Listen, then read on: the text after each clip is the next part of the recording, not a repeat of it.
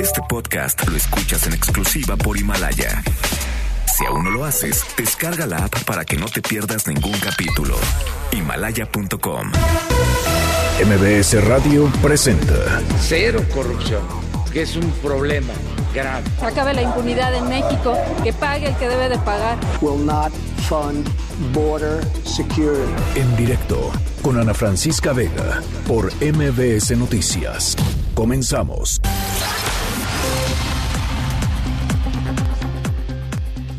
Son las 5 de la tarde en punto. ¿Cómo están? Me da muchísimo gusto que me acompañen aquí en directo a través de MBS Noticias. Yo soy Ana Francisca Vega. Hoy es martes 12 de noviembre de 2019. Nuestras redes sociales, ya saben, siempre abiertas para que podamos eh, platicar y entrar en contacto.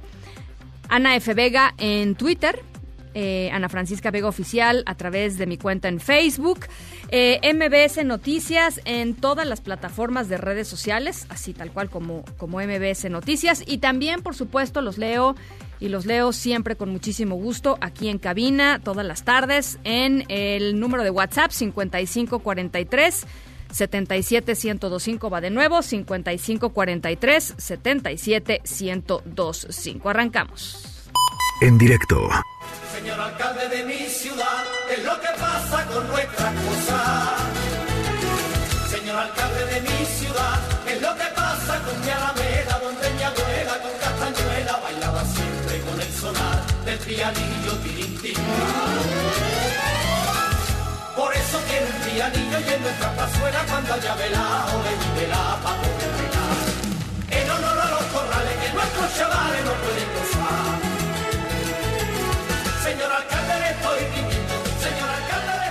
Bueno, no sé qué opinan ustedes, pero eh, yo siento que a veces eh, pues le dedicamos muchísima energía hablando del el gobierno federal, muchas veces también de los gobiernos estatales.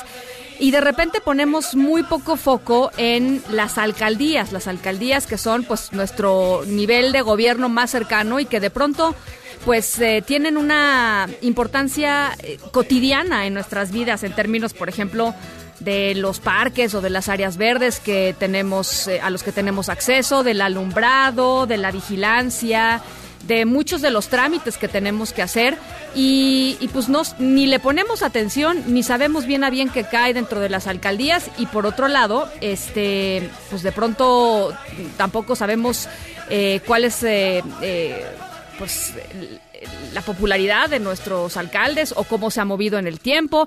Y por eso queríamos eh, platicar eh, sobre este tema. El financiero sacó ayer una, una encuesta, una amplia encuesta sobre los alcaldes aquí en la Ciudad de México. Eh, y en la línea de en directo está Alejandro Moreno, jefe de encuestas del financiero. Alejandro, ¿cómo estás? Me da mucho gusto saludarte otra vez. Muy buenas tardes, Ana Francisca. Gusto saludarte. Oye, pues salieron mal los alcaldes de la Ciudad de México en esta encuesta que, que hacen. Pues como en todo, hay algunos que salieron mal, otros más mal y otros quizás no tan mal, o podríamos decir bien.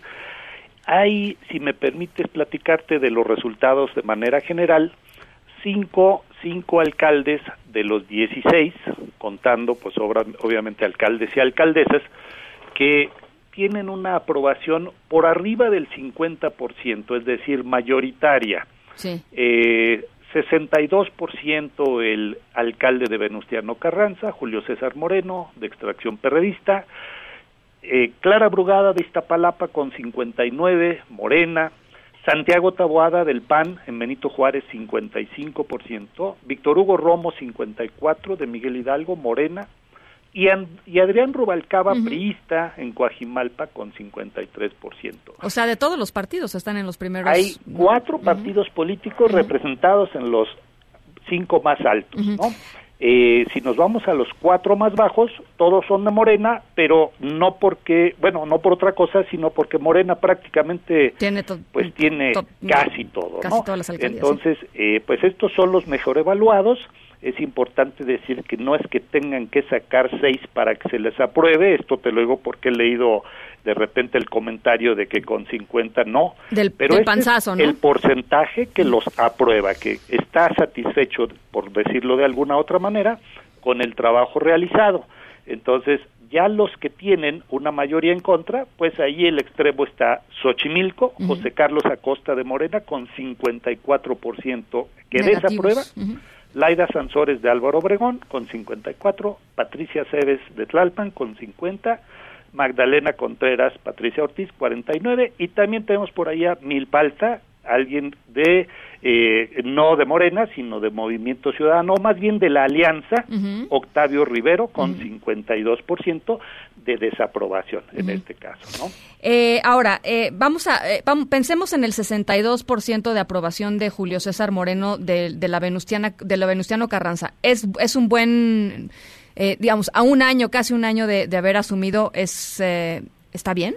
Mira, a ver, eh, tenemos que tener otros referentes. A mí me parecería que es un nivel de aprobación bastante eh, respetable, alto, podríamos decir, después de un año de gobierno que, como bien dices tú, tiene varios componentes. Uno, qué tan familiar le es a la ciudadanía su gobierno local.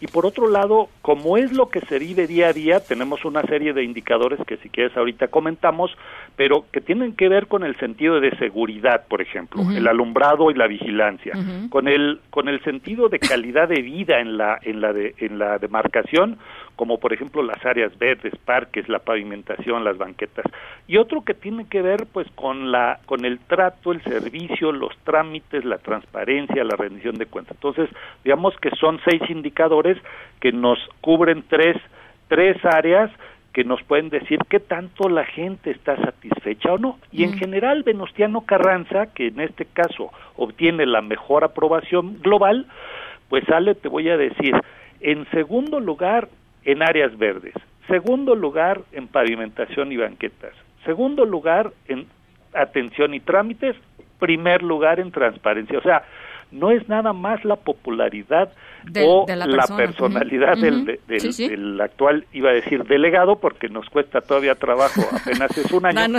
pero del alcalde, ¿no? Del alcalde Julio César Moreno. En el caso de alumbrado público no está mal, está en cuarto lugar. Estamos hablando de 16 demarcaciones, ¿no? Otra, por ejemplo, eh, Benito Juárez, Santiago Taboada, panista, eh, eh, está en tercer lugar de aprobación general a su trabajo, pero por ejemplo está en tercer lugar en alumbrado, primero en vigilancia, primero en áreas verdes, tercero en pavimentación, cuarto en atención y trámites, y en la única que medio se cae a media tabla es Le va en, mal transparencia. Pues no está en el fondo de la tabla, pero sí ya baja un poquito más. Ahora, varias, varias este, puntos a favor. Entonces me parece que pues el tema de la aprobación en este caso sí nos está reflejando pues una evaluación de cosas tan cercanas al día a día que pues creo que sí nos refleja un sentido de qué tan satisfecha o no está la población en su demarcación respectiva. Ahora, lo que también puedo ver en, en, en, em, en la puesta en, plana, digamos, de, del economista es que los dos temas en donde salen peor todos son en vigilancia y en pavimentación y banquetas. Y digo, literalmente basta con caminar la ciudad para darte cuenta que hay, hay un fondo ahí, ¿no? Este, importante, ¿no? Es correcto. Y lo mismo en, términos de vigilancia. En esos dos rubros en particular, según nos, nos muestra la encuesta, eh, la mayoría de las evaluaciones está en números rojos, vamos a decirlo así. La encuesta del financiero nos está diciendo aquí, hay mayoría desfavorable, la peor, por ejemplo, en el sentido, pues, no, no valorativo, sino la peor evaluada, literalmente, por ejemplo, Xochimilco, 68% califica mal o muy mal la vigilancia, contra 16% que la ve bien o muy bien, es decir, tiene una opinión favorable.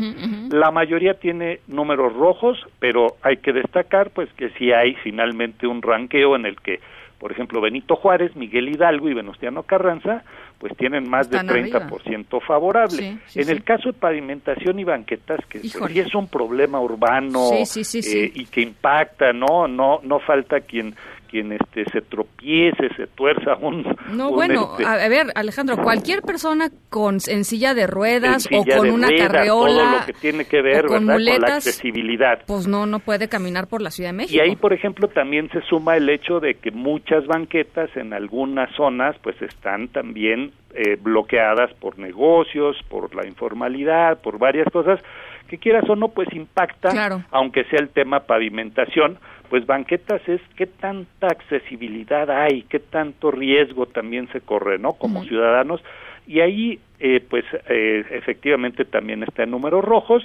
Las mejor evaluadas o en este caso las menos mal evaluadas serían Miguel Hidalgo, Venustiano Carranza, Benito Juárez, por ahí se cuela Coyoacán ya en cuarto lugar, pero pues sí nos da una varianza enorme porque va de 36% favorable en Miguel Hidalgo a 15% en Tláhuac. Tláhuac, que como sabemos tiene una parte rural importante, pues pavimentación y banquetas es un problema mayúsculo. Pero Álvaro Obregón, que también está allí, 19% en el fondo de la tabla. En el fondo de la tabla, lo mismo que este Álvaro Obregón también un poco. Álvaro Obregón es curioso porque en algunos temas está en el fondo de la tabla, como en alumbrado público, pavimentación y banquetas, y en otros sí logra subir un poquito como a, como a la mitad, por ejemplo, en atención y trámites, en transparencia y rendición de cuentas, en áreas verdes. Este, en vigilancia también está a la mitad de la, de la tabla. Entonces, la verdad es que este está muy útil incluso para los propios alcaldes, ¿no? Yo creo que los alcaldes de alguna manera ven reflejado eh, pues la problemática, pero además de manera comparativa, se ven junto con las otras alcaldías.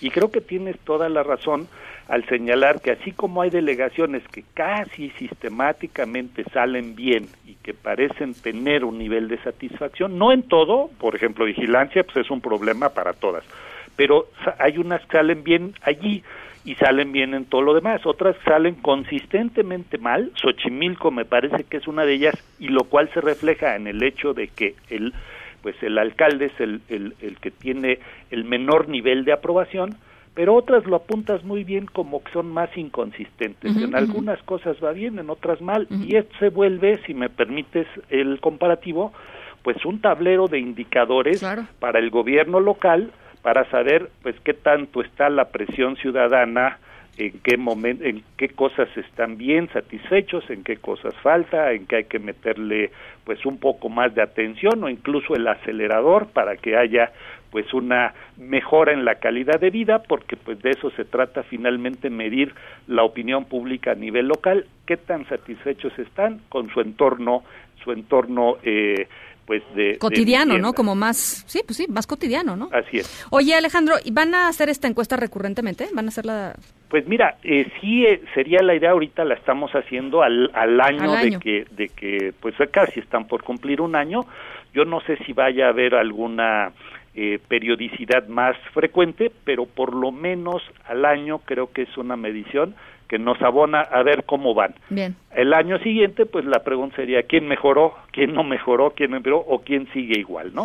Pues muy interesante. Este, yo sí creo y estoy convencida de que hay que ponerle la lupa a las alcaldías en, en muchos de los temas, porque a veces, este, como decía en la introducción, se nos va, ¿no? La crítica hacia gobiernos federales, a gobiernos, perdón, gobierno federal, gobiernos estatales, y de pronto son las alcaldías o los municipios quienes tienen, este, pues muchas de las eh, de las soluciones más directas a los problemas ciudadanos o muchas de las respuestas más inmediatas y, me pareció muy interesante esta encuesta que sacaron. Te agradezco mucho, Alejandro. Al contrario, gracias a ti y a tu audiencia. Muchas gracias. Un abrazo, Alejandro Moreno, jefe de encuestas del Financiero. Nos vamos con más cosas. Noticias en directo. Bueno, pues en estos momentos el Senado de la República discute la propuesta de repetir la votación para elegir a el nuevo titular de la Comisión Nacional de los Derechos Humanos en una decisión de parte del grupo parlamentario de Morena de pues eh, repetir este proceso. Vamos a ver en qué términos se da la repetición, si se van a, votar la misma terna eh, o si se va a cambiar la terna. En fin, eh, en el diablo están los detalles, como dicen por ahí. Oscar Palacios, te saludo con mucho gusto. Buenas tardes. ¿Qué tal, Ana Francisca? Buenas tardes. Así es, el Senado inició ya la discusión de estas solicitudes. De hecho, ya están votando algunas de estas solicitudes presentadas por los grupos parlamentarios a fin de reponer la votación que se llevó a cabo el pasado jueves para elegir al nuevo presidente de la Comisión Nacional de los Derechos Humanos. Durante esta discusión, el coordinador de los senadores de Morena, Ricardo Monreal, aceptó repetir la votación para que no haya ni intentos de desprestigio contra integrantes, dijo, de su grupo parlamentario. Señaló que Morena busca la verdad, por lo que presentó formalmente una propuesta para que se realice una nueva votación, esto una vez concluido el debate. Escuchemos. En Morena no queremos que haya dudas, suspicacias, no queremos que haya raja política perversa, no queremos que haya un filón de intentos de desprestigio contra senadoras y senadores de Morena. Yo les planteé en la mañana que aceptáramos una nueva elección para que no hubiese dudas, no obstante, Ricardo Monreal rechazó la posibilidad de transparentar el voto como lo exigió la bancada del PAN, del PAN y es que, bueno, dijo, es una vergüenza que se tenga que hacer esto para demostrar lealtad a un grupo o a un partido político. En tanto, el también senador por Morena, Félix Salgado Macedonio, se pronunció en contra de reponer la votación del pasado jueves y advirtió que en Acción Nacional tiene la línea de desacreditar a su partido. Criticó además que el PAN acuse un fraude en la elección de Rosario Piedra cuando dijo, bueno, pues ellos son los campeones precisamente en esta materia. Escuchemos. Mejor quédense calladitos porque calladitos se ven más bonitos. ¿Quiénes son los campeones del fraude electoral? Ustedes, los del PAN. Se robaron la presidencia 2006 y 2012. Ah, ya no se acuerdan. Fraudulentos. Gobiernos corruptos. Ah, ya no se acuerdan. Ah, y querían traer marranos. Bueno, pues ¿para qué traen si ya hay ahí? Por su parte, el coordinador de los senadores del PAN, Mauricio Curi González, pidió a Morena tener tantita vergüenza, así lo dijo, ya que, bueno, aseguró lo ocurrido en la elección del pasado jueves, pues simplemente fue un robo. Escuchemos. Yo solamente quiero pedirles un favor. Tantita, tantita vergüenza. Lo que sucedió el jueves pasado no fue algo menor. Por supuesto que yo en lo personal y mi grupo parlamentario no cree en el perfil de, lo, de Rosario Piedro Ibarra. No creemos, pero no es lo que estamos discutiendo acá, porque en la democracia ganas o pierdes. Lo que sucedió el jueves de la semana pasada fue un robo en tanto, el coordinador del PRD, Miguel Ángel Mancera, advirtió que subsiste una duda razonable en la elección de María del Rosario Piedra Ibarra, por lo que, bueno, respaldó la propuesta de repetir la votación. Por su parte, el coordinador del Partido Verde Ecologista, Manuel Velasco, se pronunció en contra de reponer la votación, ya que dijo el procedimiento fue avalado ya por la mesa directiva el pasado jueves y, en todo caso, el PAN debió manifestar su inconformidad en ese momento. Ana Francisca, lo que está ocurriendo en el Senado de la República, se están votando ya las propuestas presentadas por los senadores. Bueno, pues vamos a regresar contigo en un ratito más, Oscar, ¿te parece? Claro que sí, estamos pendientes. Gracias, un abrazo. Por cierto, también allá en el Senado hace unos minutos eh, senadores recibieron a papás y mamás de niños con cáncer que desde tempranito impidieron el paso a la sede de la Cámara Alta. Ellos eh, ya los hemos platicado aquí ampliamente en este espacio. Exigen que se les tome en cuenta antes de desaparecer el seguro popular, antes de desaparecer pues lo que ellos consideran que es el seguro financiero para que sus hijos puedan terminar sus tratamientos de cáncer y que en el futuro los niños que contraigan cáncer eh, pues eh, puedan enfrentarlo y las familias puedan enfrentarlo financieramente hablando. Eh, eh les ah, vamos a platicar en un ratito más sobre esto. Vamos a ver si efectivamente se les dieron las, ah, pues la tranquilidad suficiente como para que termine la protesta, pero por lo pronto fueron recibidos después de haber bloqueado la sede allá en, en la mañana. Y esta mañana, esta mañana efectivamente llegó Evo Morales a México. Me salvaron la vida, fueron las primeras palabras del expresidente eh, boliviano cuando llegó a México. Por cierto, la segunda vicepresidente de, em, del Senado, eh, Janine Áñez, se declaró eh, como presidenta de Bolivia. No se ha reunido el Congreso, eso hay que decirlo, no se ha reunido el Congreso.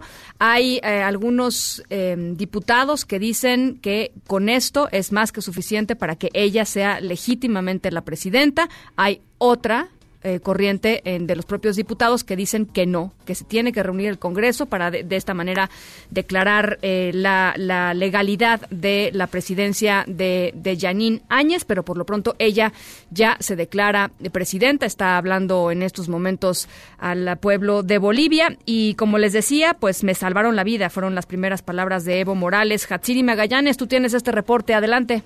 Así es, ¿qué tal Ana Francisca? Muy buenas tardes. Minutos después de las 11 de la mañana de este día aterrizó el avión de la Fuerza Aérea Mexicana con el expresidente de Bolivia, Evo Morales, procedente del país sudamericano luego de una larga escala en Paraguay quien fue recibido a su llegada por el canciller Marcelo Ebrard, también por el subsecretario para América Latina y el Caribe Maximiliano Reyes. Al bajar de las escalinatas del avión, Evo Morales, vestido con una playera azul, pantalón de mezclilla, visiblemente cansado, saludó de mano y con un abrazo al secretario de Relaciones Exteriores, quien dio la bienvenida al exmandatario quien estuvo acompañado por Álvaro García, hace cuatro días todavía vicepresidente de aquel país y también acompañado por la viceministra de Salud. Al ofrecer sus primeras palabras, ya desde la terminal aérea, el exhangar presidencial expuso que gracias al gobierno mexicano está vivo. Vamos a escuchar. Estamos muy agradecidos porque el presidente de México, gobierno del pueblo boliviano, me salvó la vida. Y estamos muy agradecidos, hermano canciller, muchas gracias por salvarnos la vida. Muchas gracias, hermano presidente, muchas gracias al gobierno. Estamos contentos. Lo más importante es cómo estar con vida. Eso nos permite seguir al lado del pueblo boliviano. Y bueno, al hablar de lo que llama un golpe de Estado, denunció que el pasado 9 de noviembre un militar recibió una oferta de 50 mil dólares a cambio de entregar justamente al político. Vamos a escucharlo el 9 de noviembre, sábado, cuando llegaba a la zona del trópico de Cochabamba, un miembro del equipo de seguridad del ejército me informó y me hizo leer mensajes, le comentó llamadas que pidió que le entregara a cambio de 50 mil dólares, un día antes de nuestra renuncia, y algunas informaciones puede comentarles. Pero eso sí dejó en claro que no cambiará su ideología, que seguirá en la política y en la lucha por los pueblos. Marcelo Ebrard también dio la bienvenida. Vamos a escucharlo. Quiero muy brevemente darle la más cordial bienvenida a Evo Morales y a su comitiva y acompañantes a México. Es para nosotros el día de hoy un día de alegría porque el asilo que se ha ofrecido a Evo Morales ha sido efectivo y bueno, ya está aquí en tierras mexicanas en donde gozará de libertad, seguridad, integridad, protección a su vida. Y bueno, luego ya de este mensaje de poquito más de seis minutos partió vía aérea con rumbo al lugar donde va a pernoctar esta primera noche en nuestro país mismo, que por cuestiones de seguridad, pues bueno, no fue revelado. El reporte que tengo. Gracias, Hatsiri. Buenas tardes. Un abrazo. Y la decisión de otorgar este asilo a Evo Morales ha dividido la opinión pública en México. Frente a estas críticas, frente al lado crítico de, otorgarlo, Luz Elena Baños, la embajadora de México ante la OEA, defendió en Washington la decisión del gobierno federal de darle asilo político al expresidente boliviano. ¿Les parece si escuchamos lo que dijo eh, la embajadora Baños. Esto en el contexto, por supuesto, de eh, una reunión urgente que se, que se eh, realizó el día de hoy en torno a el caso boliviano, en torno a la crisis boliviana allá en la OEA. México agradece la convocatoria a esta sesión extraordinaria que mi gobierno solicitó de manera urgente. La situación que hoy nos convoca es sumamente compleja y requiere de nuestro más serio y objetivo análisis. México externa su seria preocupación ante el grave quebrantamiento del orden constitucional en Bolivia, un Estado miembro de esta organización donde ha sucedido un golpe de Estado que México condena enérgicamente. Consideramos que las presiones que Evo Morales recibió por parte de las Fuerzas Armadas y los cuerpos de seguridad del país configuran elementos de un escenario de golpe de Estado, lo que México rechaza categóricamente. Eh, antes de ir a, Bolivia, nada más quisiera hacer una, una precisión. Uruguay, Nicaragua y Antigua y Barbuda además de México, fueron los únicos países que en esta reunión de pues, 34 países de, de, América, de América eh, nombraron lo que sucedió en Bolivia como un golpe. Los demás eh, se evitaron, digamos, calificar lo que sucedió en Bolivia como golpe de Estado o no. Eh, a pesar de que pudieran apoyar la decisión de que Evo Morales saliera y que se, se le otorgara el refugio, el asilo en México, pero interesante pensar que simplemente solamente Uruguay, Nicaragua y Antigua y Barbuda fueron los que utilizaron explícitamente la palabra golpe de Estado para describir lo que desde su perspectiva había sucedido en Bolivia. Y hasta Bolivia y hasta Bolivia me voy con eh, nuestro corresponsal Fernando Gutiérrez. Te saludo con mucho gusto, Fernando. Cuéntanos cuál es la situación en este momento allá. La situación es eh, bastante peculiar. La senadora Yanine Áñez se declaró, que se entienda bien esto, se declaró presidenta del Estado Plurinacional de Bolivia, presidenta interina, en una sesión de la Asamblea Legislativa que se desarrolló en ausencia del movimiento al socialismo. Ninguno de los representantes de la bancada del movimiento al socialismo asistió a esta reunión. Que es, la que es el, que es el partido de Evo Morales, ¿no? Es el partido de Evo, Morales, más. Sí, sí. Ahora, eh, dijo inmediatamente que su tarea sería pacificar el país y llamar a elecciones lo más pronto posible. La senadora, para declararse presidenta del Estado Plurinacional de Bolivia, presidenta interina,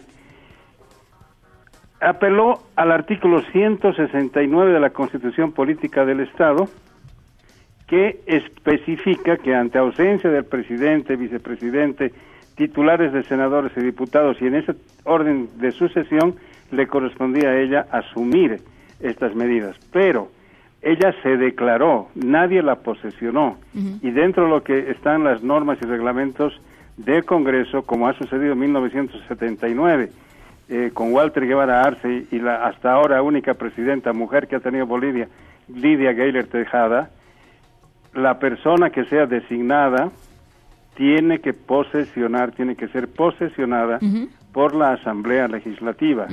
Y esto prevé antes una reunión con quórum reglamentario. Lamentablemente, la oposición no hace quórum. El MAS es el único partido cuya presencia garantiza el quórum. Y es más, los dos tercios necesarios para la instalación de la misma y para el tratamiento de este tipo de temas. O sea, es una decisión unilateral de ella y su bancada, que es la bancada de oposición.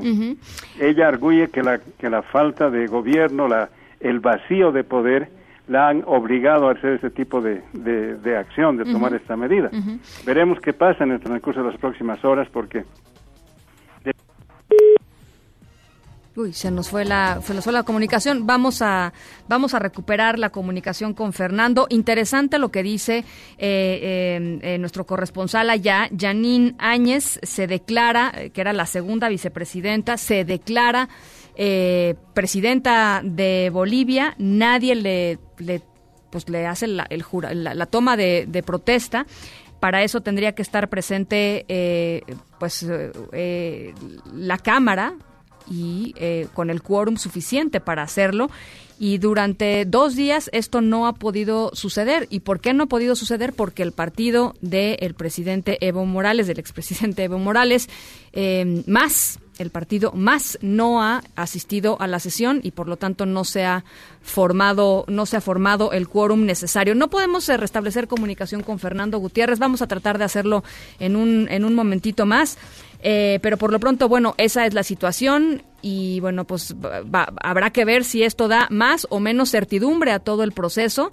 Eh, por lo que nos dice Fernando, eh, pues es un proceso pues con muchos con muchos problemas o por lo menos podría estar impugnado desde desde la mayoría del partido más, el partido que era de es de Evo Morales. Así es que ya vamos a estar platicando un poquito más adelante sobre lo que vaya sucediendo. Por lo, por lo pronto les platico que ya se liberó la circulación en el acceso a la Terminal 1 del Aeropuerto Internacional de la Ciudad de México. Se enfrentaron policías federales que rechazan su incorporación a la Guardia Nacional con agentes de la Secretaría de Seguridad eh, aquí en, de la capital del país. Hay más de 30 policías lesionados y tú tienes este reporte. Juan Carlos Alarcón, ¿cómo estás? Buenas tardes. Efectivamente, Ana Francisca, gracias. Muy buenas tardes. Son cinco horas estuvo eh, permaneció cerrada la circulación que eh, llega justamente hacia la terminal 1 del Aeropuerto Internacional de la Ciudad de México. En esas cinco horas se vivieron momentos tensos ante la eh, beligerancia por parte de elementos de la Policía Federal inconformes por la falta de pago de esta indemnización que han peleado pues básicamente desde el 3 de julio pasado. Te comento que en esta confrontación que tuvieron los agentes federales con elementos de la Secretaría de Seguridad Ciudadana que llegaron justamente pues a retirarlos, a replegarlos para evitar el cierre de los carriles centrales de Boulevard Puerto Aéreo, pues se generó una confrontación que derivó en las lesiones de 32 uniformados capitalinos y más de 15 por parte de la Policía Federal. Es decir, y de manera literal, pues se dieron con todo, pero también arrojaron algunos eh, granadas dispersoras de humo que generó pues también confusión entre muchas eh, personas que en ese momento pasaban por el lugar para dirigirse hacia la Terminal 1 del Aeropuerto Internacional de la Ciudad de México. Incluso el secretario de Seguridad Ciudadana, eh, en este caso Omar García Jarfus, pues mencionó que se trató de poner orden, de regresar las vías a su normalidad y también se aseguraron más de 20 granadas eh, de humo que portaban esos elementos federales que venían dispuestos pues prácticamente a todo. Escuchemos lo que él señala. Adelante. Eh, seguimos eh, paso a paso lo que establece, invitamos a una mesa de trabajo, una mesa de negociación, sin embargo fue rechazada de manera reiterada y lo que, vi, y lo que vimos y lo que ustedes dieron cuenta, acciones de violencia de los manifestantes en contra de los elementos de la Secretaría de Seguridad Ciudadana, incluso en un segundo momento en contra de de la gente que iba circulando y de los mismos reporteros que cubrían la nota. Se usaron eh, granadas de gas, encontramos un número importante de granadas de gas eh, que tenían ellos en posesión y que eh, decidieron usar en contra de, de nosotros. Esta circunstancia generó también que la propia Procuraduría General de Justicia enviara unidades móviles del Ministerio Público, agentes de investigación, elementos del Grupo Especial de Reacción e Intervención con la finalidad de iniciar las investigaciones por estas agresiones que sufrió la corporación policial. Y es que además te comento, Ana Francisca, que varias mujeres policías fueron retenidas de manera ilegal por los agentes federales, incluso algunas de ellas les colocaron los denominados candados de mano, les registraron sus eh, pertenencias, les quitaron parte del equipo como son los cargadores que llevan los cartuchos, no estaban armadas, solamente portaban los cargadores, dejaron el arma antes de bajar de las unidades y esto generó pues mayor escosor entre sus compañeros al ver que tenían retenidas a mujeres y hombres que lo único que realizaban era su trabajo. Por estos hechos mencionó el vocero de la Procuraduría Ulises Lara que se abrirán expedientes penales por esta situación. Escuchemos lo que señala. Claro que va a intervenir la autoridad de la Procuraduría en la materia que responde. Tanto en este caso, como usted lo está señalando, hay lesiones, hay uso indebido de, instrumentos, se detonaron bombas por parte de los manifestantes, hay muchos elementos. Serán investigados, todos ellos formarán parte de las carpetas que se tengan, tantas como sean necesarias o una de la que puedan trabajarse. Pero por supuesto estamos atentos. Pero recuerde, nosotros vamos a actuar una vez, digo, desafortunadamente así funciona esto, que se presenten las documentales. Bueno, pues ahí está la promesa por parte de la autoridad que se va a investigar y después de cinco horas de manifestación, una cuarta, una cuarta protesta que se lleva a cabo en el aeropuerto, finalmente fue retirado este bloqueo y ahora ya los usuarios pueden circular de manera habitual. Y ese es el reporte que tengo. Gracias, Juan Carlos. Aún así, pues el tema de la Guardia Civil y de la Policía Federal sigue sin resolverse, ahí está, ¿no? Este intermitente, pero va y viene, pero ahí, ahí continúa, ahí sigue. La única promesa, Ana Francisca, es que ahora sí les van a pagar las indemnizaciones a este grupo de policías que no quieren pertenecer a la Guardia Nacional, pero que tampoco quieren pertenecer a ninguna de las otras 10 opciones que tiene el gobierno federal para cambiarlos de adscripción. Así es que pues él es razón total de uno y otro lado. El hecho es de que la única promesa por parte de la Secretaría de Seguridad y Protección Ciudadana, ahora sí les van a pagar, esperemos Esperemos que esto sea pronto para que no haya una quinta manifestación en el aeropuerto. Bueno, pues ya estaremos muy pendientes. Gracias, Juan Carlos. Buena tarde. Muy buenas tardes. Por cierto, el secretario de Seguridad y Protección Ciudadana, Alfonso Durazo, dijo que solamente hay una persona detenida por el ataque a la familia Levarón el pasado lunes 4 de noviembre allá en Sonora, en el que murieron nueve personas, seis niños y tres, eh, tres mujeres. Esta es la voz de Alfonso Durazo tenemos conocimiento de que va avanzando la investigación. Hay una colaboración muy estrecha. El gobierno federal ha hecho un esfuerzo extraordinario que merece eh, la investigación en respaldo tanto de las autoridades federales como de las estatales. Tenemos eh, información de un detenido. Y el FBI supervisa zona de ataque a la familia Levarón en Sonora. Al menos 20 elementos del FBI llegaron al municipio de Bavispe en un helicóptero de la Policía Federal. Eh, al menos, ya les decía, son 20 eh, con equipo táctico e incluso algunos eh, están portando chaleco antibalas, como se puede ver en distintas fotografías que se han subido a los distintos medios de comunicación. Así es que, bueno, pues ahí está ya parte de la colaboración de la que se anunció hace unos días se llevaría a cabo entre el gobierno de Sonora, que es quien tiene la investigación, y algunas agencias eh, estadounidenses. Vamos a la pausa, son las 5.33, regresamos con más. En directo con Ana Francisca Vega por MBS Noticias. En un momento regresamos. Este podcast lo escuchas en exclusiva por Himalaya. Continúas escuchando en directo con Ana Francisca Vega por MBS Noticias. Abre la posibilidad de que la Comisión de Derechos Humanos deje de ser una pantalla un organismo alcahuete del régimen. Necesitamos una comisión de derechos humanos que señale las violaciones y en el ah. Instituto Nacional de Transparencia también es importante. Bueno, pues yo tengo otra opinión. Yo pienso que no han este, cumplido. Creo que ya no hay mucho que decir más que se cometió un fraude en esta elección. Morena tiene la decisión, podemos pensar que fue un error, que la senadora se equivocó al contar, que el senador Doté pensó que después podía contar ese voto y después se lo olvidó. Entonces que acepten el error y que no manchen a este Senado de la República. A veces la gente no quiere emitir su voto y mete el sobre, sobre solo. Esa es la verdad. O sea, yo no sé qué pasó aquí. Quienes deben de aclararlo son los secretarios. Bueno, pues el jueves eh, pasado, el jueves 7, estábamos eh, justamente aquí, eh, pues en directo, cuando se estaba llevando a cabo la votación para elegir a Rosario Piedra Ibarra como titular de la CNDH. Despuésito de eso, pues comenzaron a surgir voces desde la oposición diciendo aquí hubo fraude, están los famosos dos votos que no que no aparecieron y que pues empezaron a crear un debate intenso en torno a la legalidad del nombramiento de Rosario Piedra Ibarra, que hoy tendría que haber estado tomando posesión como titular de la CNDH. También organizaciones de la sociedad civil dijeron, pero esas con críticas mucho más de fondo de que el proceso no había sido llevado a cabo como tendría que haberse llevado a cabo, que estaba eh, eh, que no se habían eh, cumplido con ciertos criterios para la elección de Rosario Piedra. En fin, que la presión fue tal que hoy la bancada de Morena en el Senado decidió reponer la elección para designar a, la persona que va a ser titular de la CNDH por los próximos tres años, cinco años, perdón. Em, se acepta repetir el proceso pero no se aceptan las acusaciones. Eso sí, en la línea de en directo está el senador panista Damián Cepeda. Damián, ¿cómo estás? Buenas tardes.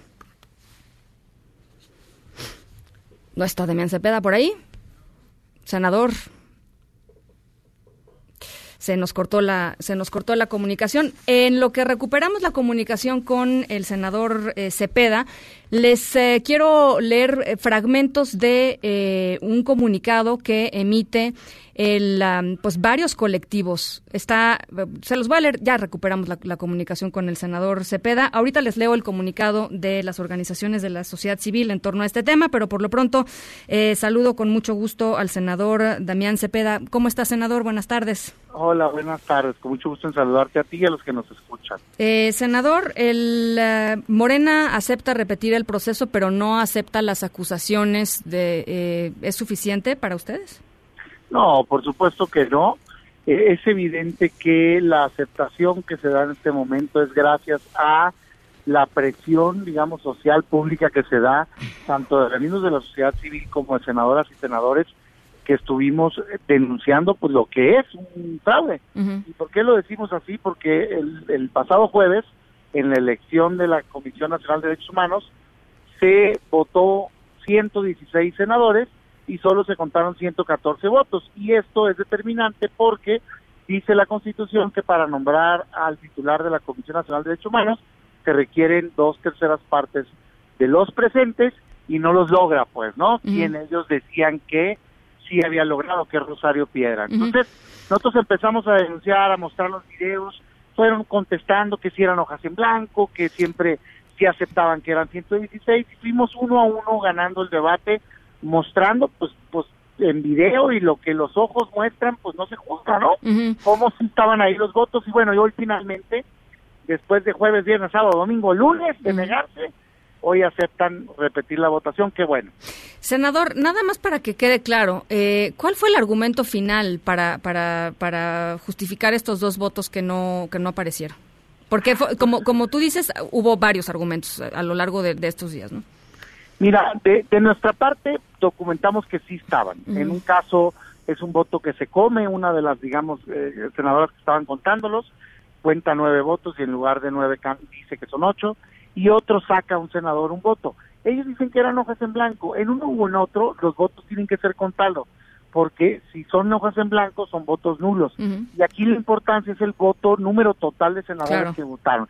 ¿Qué dicen ellos hoy? Que bueno, que en aras de este, pues aclarar las cosas, se vuelve a votar. Te tengo que ser sincero, se rumora que convencieron a un ala de la oposición de votar con ellos y ante esta posibilidad de poder ratificar el voto, este, lo lograrían. Si es así, pues qué pena, me dolería mucho porque pues o eres o no eres, ¿no? Y en este caso, pues la oposición ha estado señalando que Rosario Piedra Ibarra, por su militancia partidista, por su activismo a favor de Andrés Manuel, no cumple con la garantía de autonomía e independencia y la comisión se convertiría en una oficina del gobierno, pero debo de reconocer que al menos no sería ilegal en términos de fraude, pues, ¿no? O sea, si logra los votos, bueno, pues los logró, no me gusta en dado caso que se dé, no creo que sea el me parece que es lo mismo que en otros órganos autónomos de parte del presidente de querer tener apuros incondicionales, pero al menos no sería vía fraude, y que sea vía fraude daña la legitimidad de la Comisión Nacional de Derechos Humanos, que creo que es lo que más nos debe de preocupar, pues, ¿no? Eh, cuando, cuando uno lee, por ejemplo, el comunicado de, de los colectivos NDH Autónoma, Fiscalía que Sirva, Seguridad sin Guerra, lo que dicen ellos es todavía, va todavía más allá del argumento que, que, tú nos, que tú nos dices, senador, y tiene que ver con que la terna ni siquiera tendría que ser la misma. Sí, porque parten de que se debe de aceptar, que yo comparto con ellos eso, que había 116 senadores y por lo tanto no logró Rosario su, con sus 76 votos Exacto. las dos terceras partes. Lo que diría la norma es que se debe regresar a comisiones y proponer una nueva terna. Pero quiero decirte que hasta donde se ha logrado el consenso es que se repita la votación. También debo de aclararte que aunque se regrese la terna, podemos llegar al mismo lado. Tampoco es que eso solucionaría todo porque en ningún lugar está prohibido que la comisión vuelva a proponer a la misma persona, pues, o sea, entonces... Puede cambiar a alguien de la terna y, presentarla y presentar otra vez a Rosario Piedra. sí tienen razón, nosotros, esa es nuestra solicitud original, que se reponga todo el procedimiento, pero si al menos se repite la votación, me parece que es positivo para la comisión. Y ojalá, ojalá y no logre, sinceramente te lo digo, no tengo nada contra ella, pero ojalá y no logre las dos terceras partes porque no es el perfil ideal para la comisión. Necesitamos ahí a alguien que entienda que la labor de la Comisión Nacional de Derechos Humanos es defender a los ciudadanos de violaciones del propio gobierno. Entonces es muy difícil lograr esa independencia y autonomía si quien va a estar ahí es miembro del equipo político de quien está gobernando. No, no es lo correcto. De hecho, la ley prohíbe que sean dirigentes pero como dice dirigentes, ellos dicen, no, no me aplica porque yo solo soy militante o consejero. A mí parece que es estirar bastante la ley. Es claro que el espíritu es que no se contaminen los partidos y por eso el llamado era que ella no fuera. Además, con todo respeto para ella, pero en estos días tuvo una oportunidad de oro de mostrarnos la calidad moral. Debió de haber renunciado a este nombramiento con tantos señalamientos de fraude y no lo hizo. Y me parece que no es correcto que entre en este momento algo tan conflictivo, pues, ¿no? Ahí. Pero bueno, si los senadores deciden en dos terceras partes, pues así será. Lo que sí, nosotros estamos pidiendo que sea público y transparente el voto. Hubo muchas dudas de los votos, que sea por tablero, el que vaya a votar por ella, al que no le parezca mal que una militante de un partido, eh, activista pro el gobierno, miembro del Consejo Estatal del Partido del Gobierno, sea titular de la Comisión Nacional de Derechos Humanos, pues que tenga el valor de decirlo públicamente. Ahora la cosa ahí, senador, es que justo el voto secreto se da para que las minorías dentro de los propios partidos, por ejemplo, si una un senador, una senadora panista, pues no vaya a tener represalias por mostrar su simpatía con ciertas cosas, ¿no? Me parece que en este momento la publicidad es lo que más cuenta. Hay, de hecho, en nuestra ley un artículo que dice que las aprobaciones de nombramientos son eh, por votación nominal, o sea, con nombre y apellido, salvo que la ley diga lo distinto, y en este caso no lo dice. Ellos están interpretando otro artículo que te manda por cédula. Quedó probado que el mecanismo de cédula en Senado no es confiable. No se firman las boletas, este, ve nada más todo esto que hubo, de que no, es que la metieron en blanco y no. Parece ser que quieren repetir lo mismo, ¿eh? Que si está en blanco no cuente. Es decir, eso no nos lleva a nada bueno. Ante esto, yo en lo personal y todo el PAN va a mostrar el voto. Y lo vamos a mostrar no por presión, por, por transparencia. Que se sepa, que se haga responsable quien esté dando este voto y que no quiera evadir su responsabilidad, digamos, repartiéndola entre otros senadores y que quede la duda. Yo acabo de votar hace unas semanas, digamos, distinto que mi partido, pero salí defendí por qué en el tema de la revocación de mandato. Y dije, yo creo en esto y defendí mis ideas. Eso es lo que tienes que hacer. Pues que no, no, es vergonzoso el voto, debe ser un motivo de orgullo. Por eso estamos pidiendo que sea transparente. Ojalá, ojalá. Eh, finalmente te quisiera preguntar, senador, eh, ¿te parece que el proceso entero y eh, el empeño de la bancada de Morena de llevar a Rosario Piedra Ibarra a la titularidad de la CNDH revela pues la mano del presidente, la, la intención del presidente, la intromisión del presidente en el proceso? Yo sí creo que están atrapados con esa instrucción eh, que pues el presidente claramente lo la dio y creo que no se han salido ahí, pero creo que les hace daño, ¿eh? y de hecho eh, creo que eso está llevando este tipo de decisiones a la caída en la popularidad tanto de Morena como el presidente. Qué lástima, porque al final le hace daño al, al país. Yo sí veo un hilo conductor en las decisiones. O sea, ataca al, al INE, eh, invade el Poder Judicial, eh, critica a quien vota distinto en una votación del Poder Legislativo, eh, se, se, ataca a la Comisión Nacional de Derechos Humanos, al INAI. Parecería que no le gusta al presidente los contrapesos y los órganos autónomos. De hecho, no parecería, ¿eh? lo dice abiertamente. Uh -huh. Y a mí me parece muy peligroso eso, porque creo que él parte de la buena fe de que quiere cambiar el país y demás, pero primero, pues no siempre va a tener la razón. Segundo, no siempre va a estar de presidente. Y si debilitas a las instituciones mañana, puede estar tomando decisiones a alguien que no las tome correctamente y no va a haber contrapesos es sano que la Comisión Nacional de Derechos Humanos tenga autonomía e independencia. De hecho, ¿sabes cuándo no la tenía? No la tenía en ese sexenio que tanto le, que le gusta criticar, que es el de Salinas. Ahí nació y nació como una dirección general sí, sí. de Segov. Y, co y, costó mucho trabajo sacarla de Segov y hacerla no, autónoma, ¿no? Claro, hombre, no. A ver, no debemos de tener ahí a alguien que vaya a criticar constantemente de manera sistemática al gobierno. No, eso tampoco sirve. Tienes que tener a alguien que haga su trabajo que si viola los derechos humanos las Fuerzas Armadas, la Secretaría de Seguridad Pública, el INS, que son los principales. De cualquier, digamos, de cualquier partido, de cualquier claro, color, de cualquier. ¿Mm? Entre con libertad, que su único compromiso sea con la ciudadanía. Y entonces estos cargos no, no es sano, pues, que si hay alguien eh, partidista. Si la quieren invitar a la señora por su trayectoria, que repito, no tengo el gusto de conocerla, pero si la quieren invitar a un cargo en el gobierno, que le inviten. A lo mejor hay muchos cargos que para su perfil serían adecuados pero no un órgano autónomo independiente. Ojalá y no, no, no, pase. Pues vamos a estar muy atentos, eh, senador. Por lo pronto, muchísimas gracias por estos minutitos. Ah, muchas gracias a ti. Un saludo a todos los que nos escucharon. Un abrazo, senador abrazo. Damián Cepeda, senador panista, por supuesto, eh, con, con, la posición de la, de la oposición. Buscamos, por cierto, a eh, senadores de Morena y nos respondieron que están en esos momentos discutiendo todo este tema. El senador eh, Damián Cepeda se salió un poquito del pleno para tomarnos la llamada, porque pues evidentemente queremos conocer la otra voz, ¿no? La voz de quienes están convencidos de que Rosario Piedra Ibarra tiene que estar en la titularidad de la CNDH y sobre todo, eh, pues saber si hay algún tipo de aceptación de de culpa o de aceptación de alguna, eh, pues de haber hecho algo mal en este proceso, como para que organizaciones no gubernamentales, que son muchas, dentro de estos tres colectivos que les decía, CNDH Autónoma, Fiscalía que Sirva y Seguridad Sin Guerra, hayan emitido un comunicado diciendo la reposición de esta votación no es suficiente eh, porque no se ha reconocido, no se ha establecido la idoneidad, la independencia y la autonomía de Rosario Piedra Ibarra. Es lo que dicen pues muchas organizaciones que desde hace muchísimos años y en muy variados temas eh, han, han avanzado la agenda de los derechos humanos. Es decir, no es una cuestión partidista para estas organizaciones, para Demián Cepeda seguramente sí, ¿no? Para la gente del PAN sí, no para estas organizaciones. Entonces, bueno, pues nos hubiera encantado escuchar eh, la voz de alguna algún legislador de Morena. Ya seguramente lo tendremos un poquito más adelante en el programa, eh, pero por lo pronto, bueno, pues ahí queda ahí queda este tema. En directo.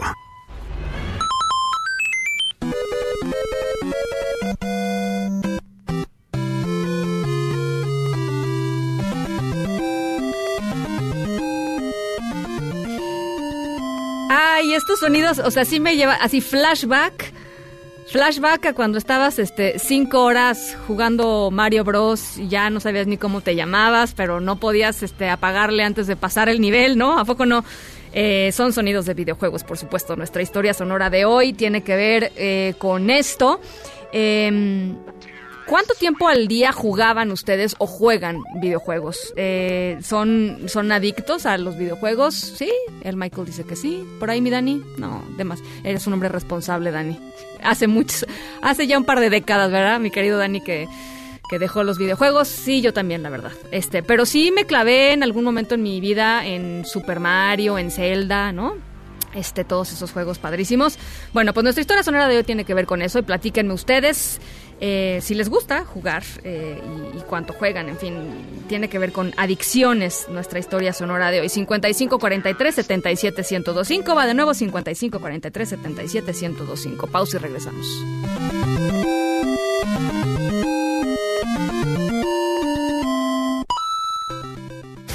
En directo con Ana Francisca Vega por MBS Noticias.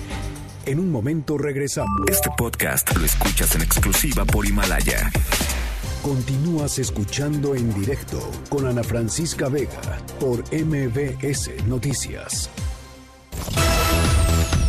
Gracias por, eh, gracias por todas sus comunicaciones. Las 5 con 52. René Setna nos dice: Hola, Ana Francisca, qué contradicción. En la política, los dictadores como Evo Morales, cuando están en el poder, promueven su socialismo barato de tres pesos para fastidiar al pueblo, pero una vez que son derrocados, piden asilo político a países capitalistas como México para gozar de privilegios que ellos negaron en su momento a sus ciudadanos. Eh, estos dictadores sí que no salen sí que nos salen más vivos que bonitos. Es la opinión de René. Guillermo dice, Ana, estoy escuchando a los senadores, qué vergüenza de Parlamento, qué baja calidad. Saludos desde Torreón. Gracias, Guillermo, por escucharnos. Saludos, por supuesto, Torreón, a toda la gente que nos escucha desde, desde allá a través de Q 91.1. Eh, gracias de verdad por, por acompañarnos. Eh, rapidísimo, pausa, otra vez. vamos a la pausa, las 5 con 53, no se vayan. Eh, vamos a estar platicando sobre los Levarón, vamos a estar eh, platicando también sobre... Ah, esto me gustó mucho, el tema de Ricardo Zamora, bienestar digital. Queremos de eso, por favor. Ahorita regresamos. En un momento continuamos en directo con Ana Francisca Vega. Este podcast lo escuchas en exclusiva por Himalaya. Continúas escuchando en directo con Ana Francisca Vega por MBS Noticias. Luis Miguel González, Economía. Luis Miguel, ¿cómo estás? La Francisca, muy bien, ¿tú? Muy bien, este, interesante el tema que traes hoy a la mesa que tiene que ver con este paquete de, de inversiones de la, de la iniciativa privada en, en infraestructura, ¿no? Eh, sí, es interesante por muchas cosas. Eh, lo primero es, hemos platicado N veces en este espacio la ahora sí, lo, la cantidad de fotografías que se ha hecho el presidente con grandes empresarios y el contraste con los números tan magros en términos de inversiones. Eh, entonces decíamos, bueno, en algún momento tiene que aterrizar en proyectos y eso. Entonces yo diría que es el simbólicamente yo creo que es el fruto de una buena parte del trabajo que ha hecho el gobierno, bueno, no el gobierno, es la oficina del presidente, en particular Alfonso Romo, eh, yo diría, y algunas otras áreas claves del gobierno, estoy pensando Cancillería otra vez, Secretaría de Economía, para tratar de vencer, yo diría, la resistencia del sector privado a apostar por proyectos.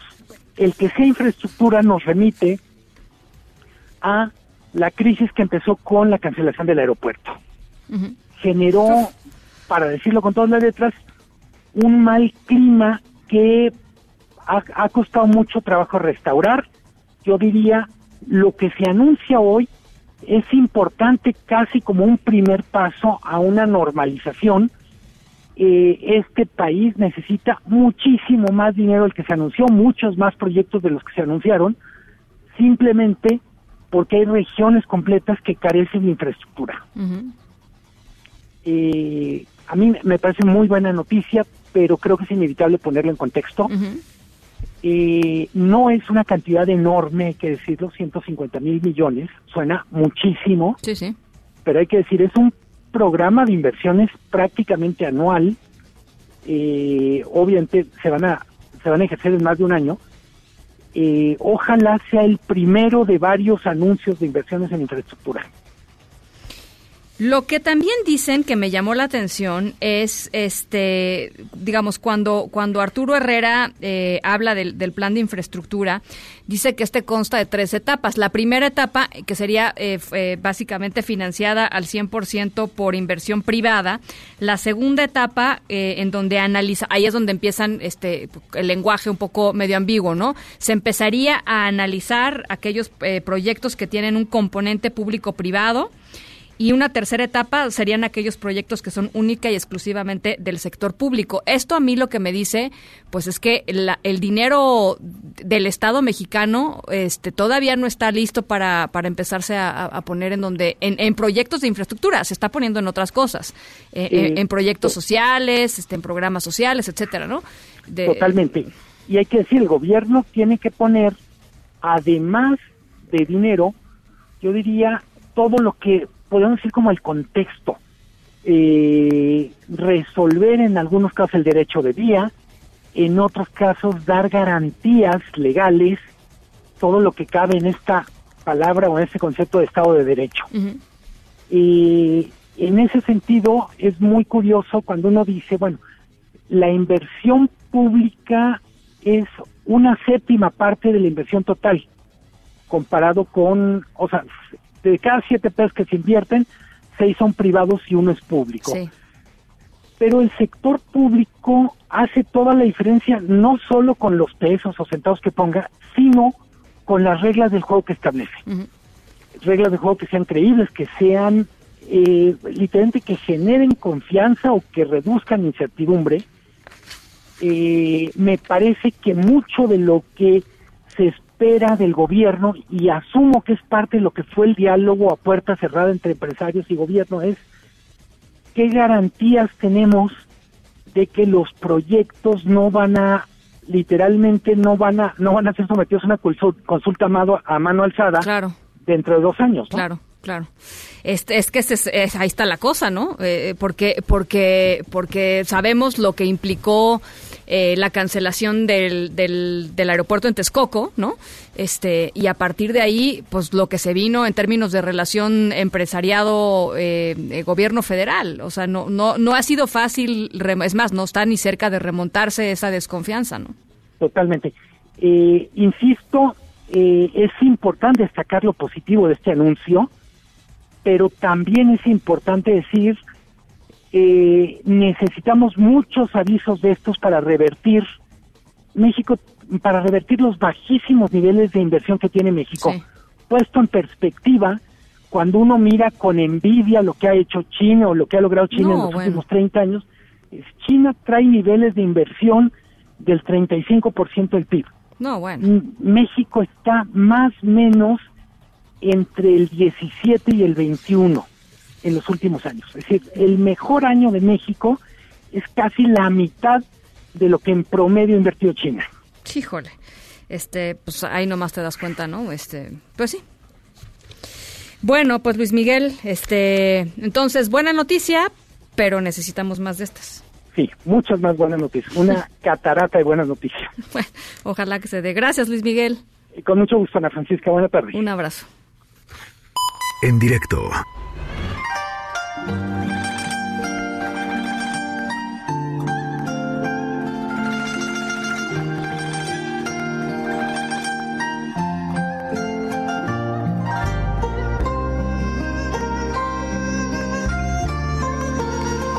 Nuestra historia sonora de hoy tiene que ver con algo que sucedió en China y está relacionado con los videojuegos. Sabemos que en China las actividades de sus ciudadanos en, en línea, las actividades en, en- Internet, pues son súper restringidas. Este, hay, hay- de hecho, hay, muchísimas empresas que no tienen operación en China, muchas redes sociales, por supuesto, grandes buscadores. Eh, eh, y el gobierno chino acaba de emitir una serie de, pues, de políticas nuevas que tienen que ver con los videojuegos. Eh, y ya les voy a platicar de qué se trata en un ratito más. Por lo pronto, China es el escenario de nuestra historia sonora de hoy.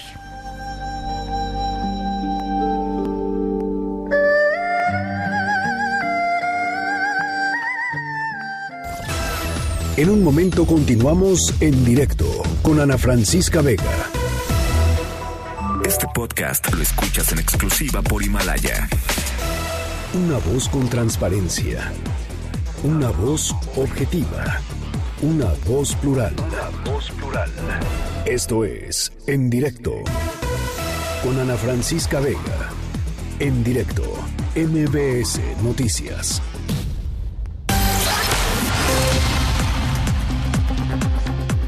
Son las 6 de la tarde con 12 minutos. Gracias por seguir con nosotros aquí en directo a través de MBS Noticias. Yo soy Ana Francisca Vega.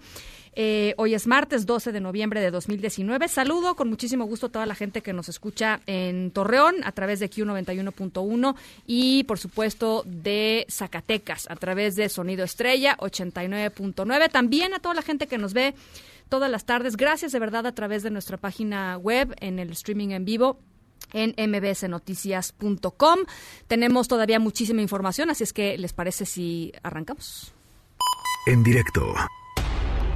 Habrá quien crea de buena fe que es necesaria la ayuda que se nos ofrece desde el extranjero para enfrentar a los delincuentes. Falso también. México está invitando al FBI a acompañar las investigaciones, porque se trata de ciudadanos norteamericanos y no habría motivo para que no permitiésemos que, en este caso, el FBI tuviese acceso a las investigaciones como nosotros lo hemos venido exigiendo en el caso del PAS. No hay ningún límite, ningún obstáculo, nada que impida que se haga una investigación a fondo, porque no hay intereses creados eh, por medio.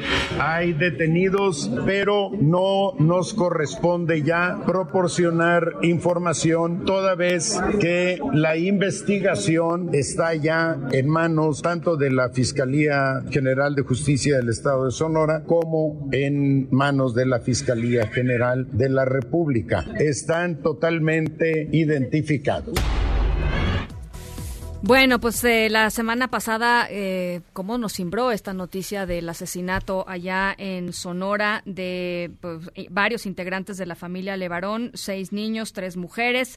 Eh, y uno de los periodistas que llegó pues más pronto a, esa zona, que es una zona bastante, bastante remota, bastante alejada, es Pablo Ferri, que está con nosotros aquí en el estudio, periodista del país. Pablo, gracias por, por venir aquí a platicar un poquito de cómo fue tu experiencia en esta cobertura que me imagino ha de haber sido eh, pues muy complicada, ¿no?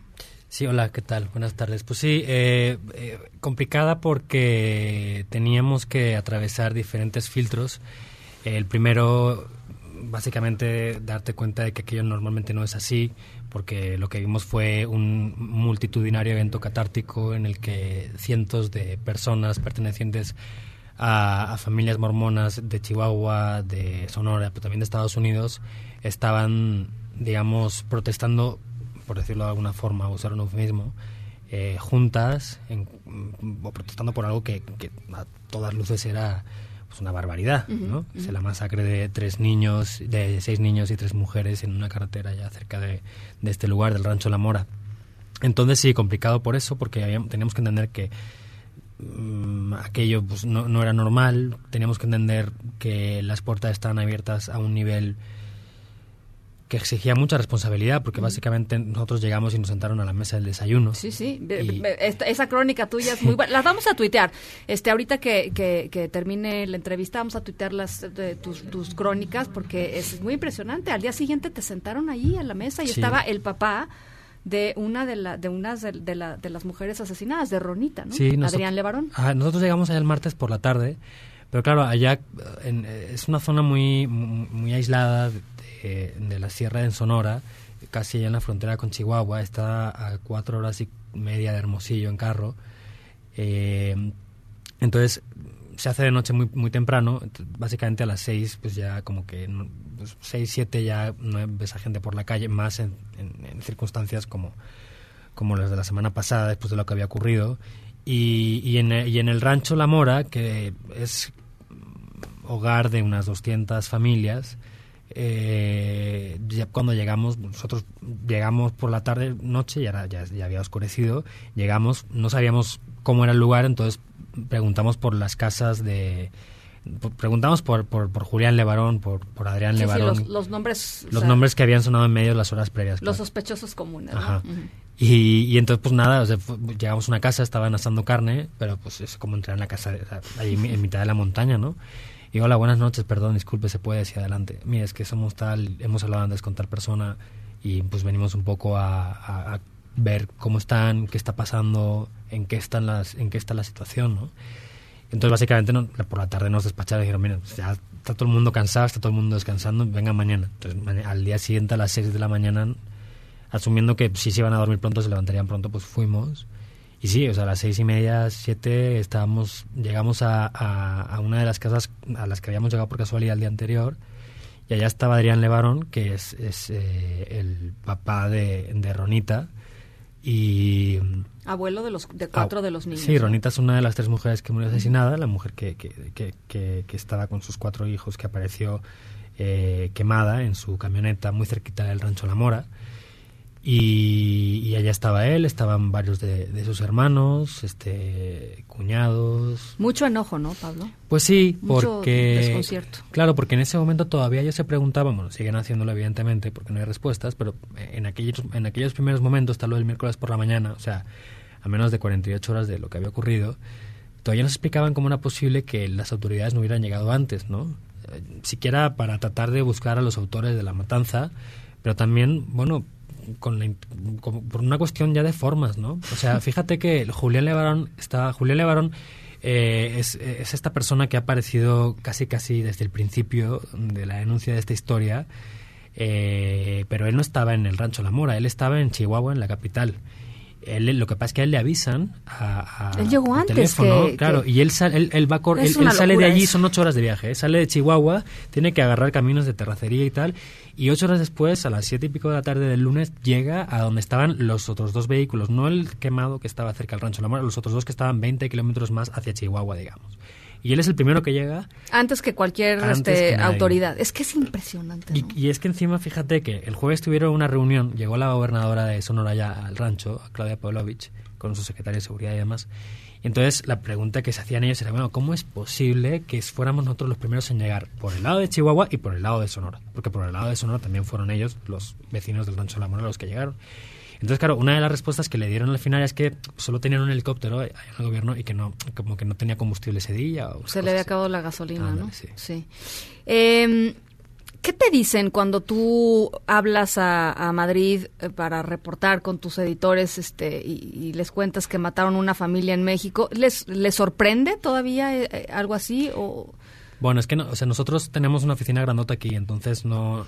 Yo tengo aquí a. O sea, yo soy un, de, de la parte de la mesa de reporteros, pero luego está como el delegado del país aquí en México y luego está el director de toda América. ¿Cómo son estos de- cómo son estos debates? Es decir, eh, Bueno, es ya- que en este caso no hubo muchos debates. ya ¿eh? a ver, pero ya sorpre- sorprende Sí, eh, algo sí, así. Sí, sí, no, sobre, sobre todo son niños y mujeres. Es la brutalidad, ¿no? Sí, eh, este, digo, la brutalidad, hemos visto brutalidades este, iguales eh, este mismo año, ¿no? Eh, lo de Tepochica no hace todavía un mes, Ujú. los policías Aguililla. asesinados en Michoacán, Aguililla.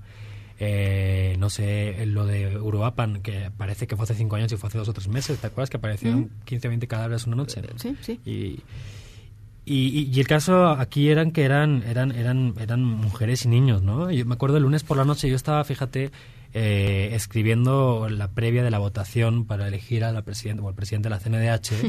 Entonces empieza a ver en Twitter eh, como las primeras entrevistas que estaba dando Julián Levarón a, a medios y decía, no, es que a- a- por lo menos han muerto asesinados cinco y hay desaparecidos o secuestrados 12 más o 14 más. o no sé Ujú. cuántos Claro, más. esas fueron las primeras in- informaciones. Y además- es que él no sabía porque no, no había sabía llegado porque no había llegado. Claro. Y, y- y lo único que sabíamos era eso y luego había trascendido este video que habían hecho del lado del rancho La Mora, del lado de Sonora, del primer carro que está el abuelo de el abuelo paterno de los niños. Eh, el- Adrián Levarón. Ajá. Sí. No, no, no. El- Eh, el otro. Kenny, Kenny, Kenny Miller. Mm. Kenneth Miller, que es el, el papá el papá de Howard, que es el esposo de, de Ronita. Ronita. Ajá. Que él sí vive, eh, ellos sí viven en, en, en el rancho La Mora. Y él es el que tomó el video el que, en el que habla en inglés, porque él, él habla mejor inglés que español, que dice, mis- me está gritando, dice, mis cuatro nietos se quemaron, los quemaron, ¿no? Y solo se sabían esas dos cosas. Entonces, claro, yo le digo a mi jefe, digo, ¿ya has visto esto? Y dice, no, ¿qué pasa? Y no, pues... Entonces ya, claro, ya es monitorear, porque además enseguida te das cuenta de que esto no es que ya sea una noticia estática. En No, el sentido no, de, no, esto. Está probablemente crezca estos- y vaya, pues, vaya más, porque pues hay cinco personas mm, quemadas y pues parece que no ha sido un accidente y están denunciando que faltan 12 o 14 más, entonces pues qué va a pasar y son todos niños y mujeres, ¿no? Y pues yo, yo supongo, bueno, y esto ya eh, a, título personal, pero yo supongo que, claro, o sea, la capacidad de, de posicionar temas de Julián por su pasado. Eh, Sí, tiene, o sea, tiene notoriedad pública claro. y eso, eso lo, y algo lo- que lo dice él- ayuda, digamos. Claro, a- porque algo que dice él, la gente, lo- lo- la gente se lo cree, porque ya en el pasado. No es cualquier persona, claro. Claro, pues tuvo este episodio con familiares suyos en Chihuahua en 2009, cuando le secuestran a un familiar, eh, cuando luego le, le- le matan a otros dos en el mismo contexto del secuestro del familiar. Eh, entonces, tanto él como, como, como Adrián, que eh, es- son, son familia también todos, eh, pues tienen esa capacidad de levantar la voz y que les escuchen. Mm. ¿Qué sentiste cuando, cuando fuiste a, a las, a las zonas que caminaste, no? Por, la, por las zonas donde había sucedido esto. ¿Qué, ¿Cuál es el- la sensación? Porque ahí estaba el, el coche, ¿no? O sea, ahí Mm. estaba el coche, ahí estaba... Se- se- siempre es una, una sensación de incredulidad, o sea, es como, y además no, no, o sea, siempre, a mí por lo menos siempre me pasa en situaciones de este tipo, en la que ha ocurrido eh, la- el asesinato de varias personas, eh, digo, salvando las distancias, pero me acuerdo cuando fui a la bodega de donde, donde, donde el ejército se enfrentó con estos, este grupo de civiles armados en Tlatlaya Ujú. hace cinco años y, y, y- y luego mató a los supervivientes. Total, que había sido en una bodega y había las manchas de sangre en la pared. Entonces tratas de imaginar cómo pudo haber sido eso y en qué momento se toman las decisiones eh, Que llevaron a- que llevaron a los perpetradores a cometer eh, un asesinato 2, 3, 5, 7, 8. ¿no? Y más en el caso de, de- de este del Rancho La Mona en, en Sonora, de decir, bueno, pero, o sea, ¿cómo es posible? Y luego además, según te ibas enterando de detalles, las preguntas que te hacías, eh, o sea, te- de verdad que te aterrizaban el, el vello, porque eh, hay un detalle, por lo menos, que a mí me llama mucho la atención, y es que en el caso del, ca- del, del carro de Ronita y sus cuatro niños, los que, los que aparecieron Calcinados, ajá, el que da la voz del arma es un muchacho que tiene 18 años, que era cuñado de Ronita, él se llama André. Eh, la historia, eh, para no hacer el cuento largo, es que salen los coches de las tres mujeres con los cuatro, bueno, con el montón de niños por la mañana y el coche de Ronita se avería, entonces una de las otras dos, eh, Donna, le da raída a Ronita y a sus hijos de vuelta al rancho para agarrar otra camioneta y hacer el viaje. Entonces, eh, André agarra otro carro con un remolque para acompañar a Ronita al lugar donde está el otro coche averiado y llevárselo de vuelta al rancho y arreglarlo. Entonces, cuando está en ese lugar, recogiendo el carro que se ha averiado, ya Ronita pues, le ha adelantado unos 700, 800 metros, él dice que escucha una explosión y que empie- empieza a ver humo, pero no escucha disparos. Y a mí eso me llama mucho la atención. Digo, bueno, pero ¿cómo es posible que no escuche? Entonces, ¿cómo, cómo las mataron? ¿No? Eso, por un lado, echa por tierra cualquier teoría de la, de, de la confusión, de no que los confundieron con... Ah, bueno, esa es la otra, ¿no? Ahorita, Claro. ahorita vamos a ese tema. Y por otro lado, o sea, ya te hace pensar, te, te hace tratar de imaginar cómo ocurrió, ¿no? Porque si, si te pones a especular a partir de lo, de la- de lo, de lo que dijo un, un testigo presencial, y bueno, que los quemaron directamente. O sea, Un testigo presencial que además no tiene pues ningún incentivo para mentir, o sea, no, pues, no, hombre, no así a lo- primeras no, digo, no lo conozco de toda la vida. No, no, pero, bueno, no, no, pero no habría lo- una razón así como... Eh, ¿qué, qué te dice este esta insistencia del, del gobierno federal de, eh, de decir esto fue una confusión? Eh, a mí me llamó la atención, por ejemplo, eh, de, parte de los Levarón, varios de ellos salieron a decir no pudo haber sido una, una eh, confusión por tal y tal y tal razón, dieron sus argumentos, el gobierno federal insistía eh, y, y, pues eso de, de alguna manera hizo que hubiera una especie como de vacío, ¿no? En torno a, a, las explicaciones. Hay, hay, partes de la explicación completamente... Mira, yo, no lo sé, también lo he estado pensando estos días y, y- ahí creo que todo nace de, de- la imposibilidad de asumir que esto se haga a propósito, ¿no? Eh, digo, sin, sin ánimo de disculpar al gobierno federal, eh, sí que te planteas que, pues, oye, no, no, es que no, es posible que esto lo haya hecho nadie a propósito. Digo, puede- digo, poniéndonos en la piel de los malos, puedes apuntar a hombres adultos que viajan por la misma carretera, ¿no? ¿Por qué hacerlo con ellos? No lo sé. Eh, pero claro, es evidente que esa versión pues no se sostenía y tampoco pasó demasiado tiempo hasta que esto era evidente. Entonces, Porque también, por ejemplo, aquí entrevisté a Julián Levarón, entrevisté a Adrián Levarón, es más, lo entrevistamos apenas el viernes pasado a Julián, y le preguntábamos, por ejemplo, si, si alguna autoridad había... em, eh, había ido a escuchar la declaración y el testimonio de, de tanto tanto este chico André. eh, André Él fue a declarar el jueves. como como de como del niño que dice que su mamá salió de la de la camioneta diciendo eh, somos mujeres y niños no Sí. disparen y que aún así le dispararon me decía que no Bueno, mm, no sé si Julián andaba medio, medio enfadado en la última entrevista, que yo- sí que andaba enfadado por, por, este intercambio con, con la gobernadora y su secretario de Seguridad Pública respecto a la gasolina del helicóptero. Pero el jueves por la tarde... fue Andrea Ellos, ellos vinieron del Ministerio Público en, en, no sé si era en Baserac o Avispe, un pueblo de estos que están cerca de allí. Y sí estuvieron declarando un mon- montón de rato.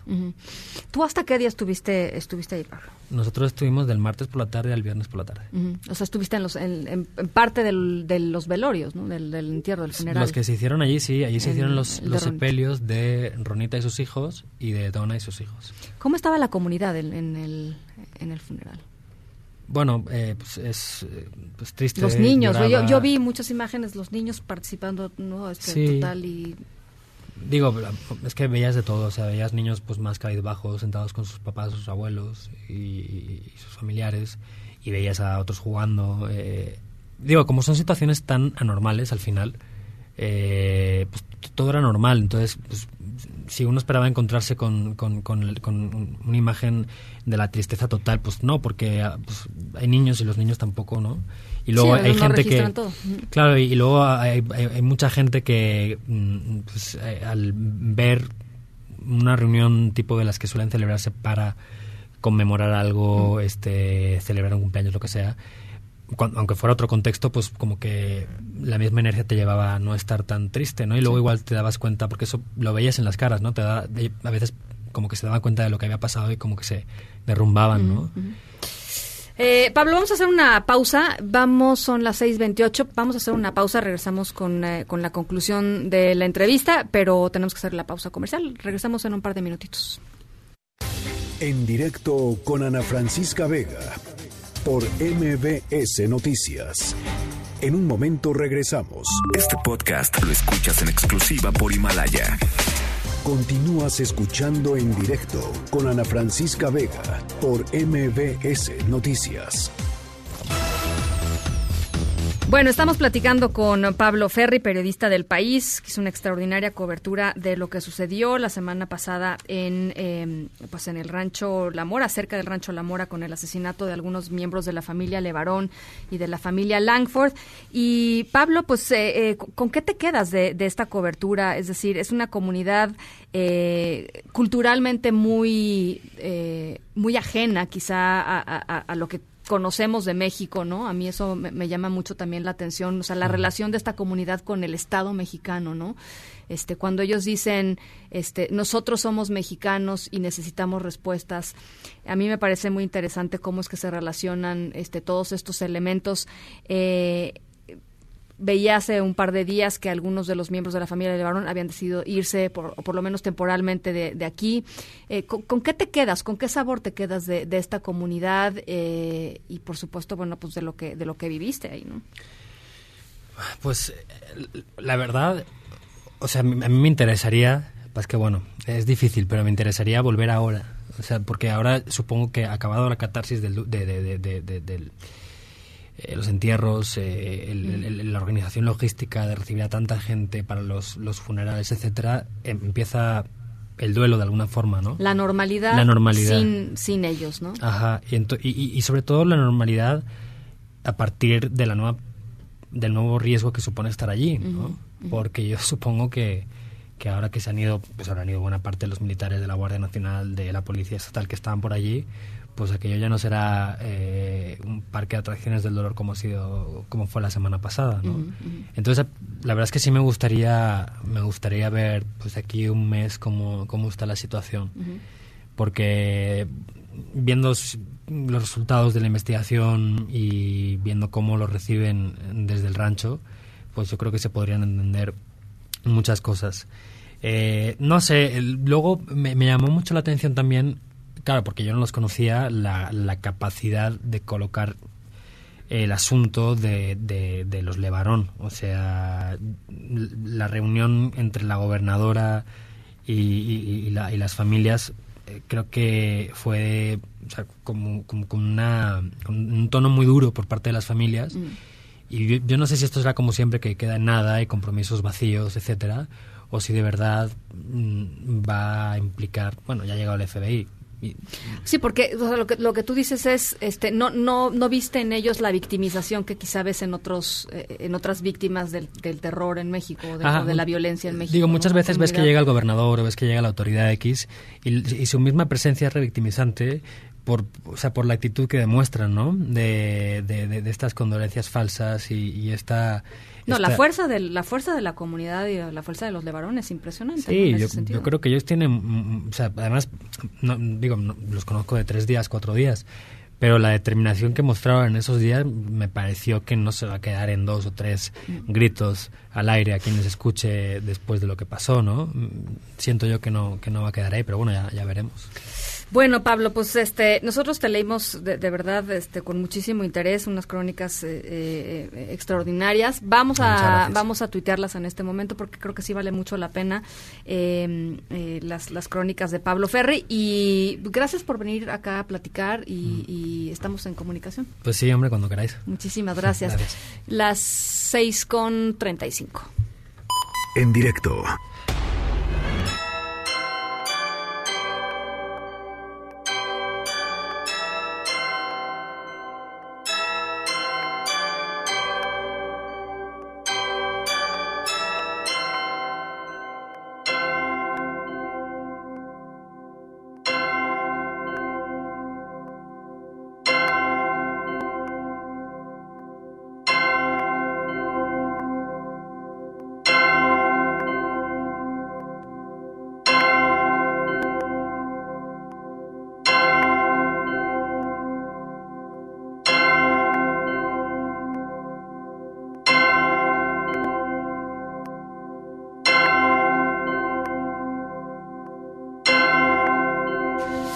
Nuestra historia sonora de hoy tiene que ver con el tiempo.